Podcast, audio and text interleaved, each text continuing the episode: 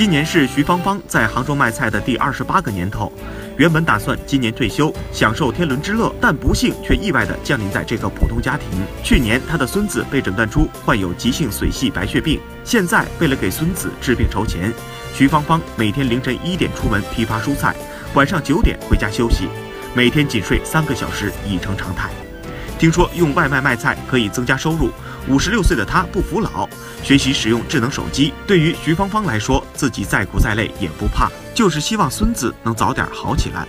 他说：“只要孙子病好就好了。”他相信总有一天，他们一家人可以幸福快乐的生活。